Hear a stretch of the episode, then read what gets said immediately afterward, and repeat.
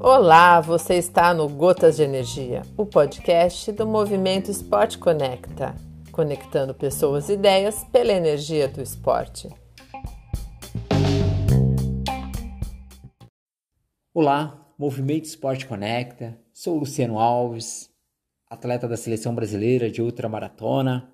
Estou aqui na reta final é, da minha preparação para Espartato na Grécia eu diria que agora, né, faltando aí 30 dias para mim poder embarcar, né, é, para Espartato. Então, ainda tem alguns desafios pela frente, né? A gente sabe que desde 2020, 2021, a gente tem passado por momentos complicados, né?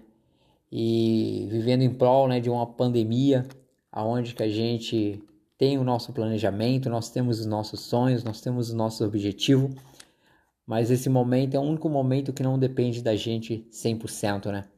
Então, é, essa semana entrei em contato com a embaixada, né, com o consulado grego aqui no Brasil.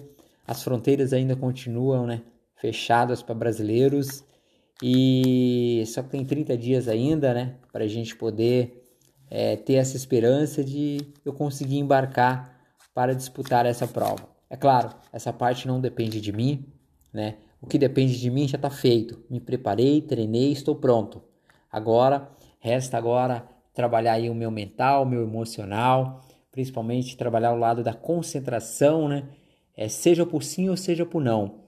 Se caso, se eu não viajar para a Grécia devido é, essas questões das restrições para brasileiros é, em alguns países europeus, né? Claro que além de eu é, ter a liberação da Grécia, preciso também é, que países por onde seja a minha rota estejam liberados para brasileiros. Então, eu tenho aí esse desafio, só que eu sempre trabalho né, com, com o plano A. É, mas sempre a gente tem que ter o plano B, se caso, né?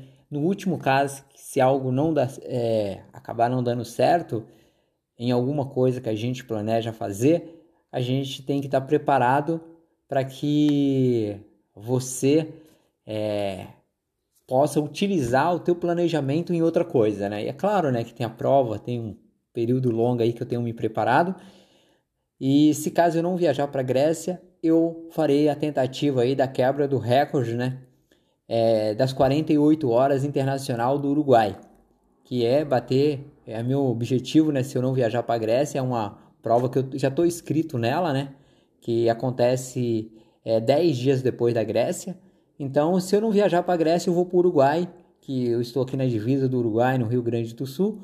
Né? Com certeza é, já foi até liberado para alguns brasileiros no Uruguai e agora em setembro com certeza vai estar liberado. Então eu tenho esses dois objetivos.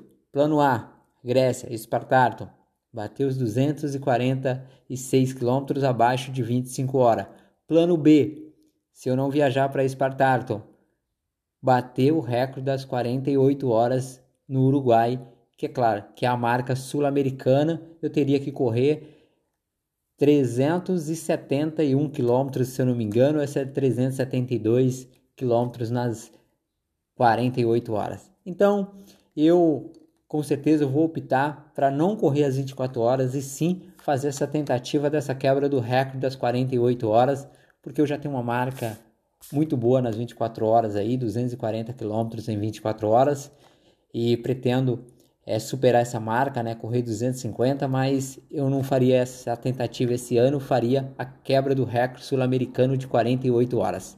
Para isso, estou preparado é, para as duas condições para viajar para a Grécia e se eu não viajar para a Grécia, farei a quebra do recorde das 48 horas é, internacional do Uruguai, que é uma prova bem famosa, não só é, bater o recorde da prova, né? Eu quero bater o recorde sul-americano, que é superar essa marca dos 370 quilômetros, dos 372 quilômetros em 48 horas. Um forte abraço a todos, até a próxima semana. Espero que logo, logo tenha novidades aí sobre as fronteiras, mas continuo aqui na expectativa, né? Claro, preciso estar consciente e tranquilo para as duas situações, para embarcar para a Grécia e também, se caso não dê certo, eu tenho que estar tranquilo que é isso, não me cabe e sim é, a situação hoje da pandemia tem que ser adaptada às condições de cada governo de cada país. Um forte abraço a todos, fica com Deus.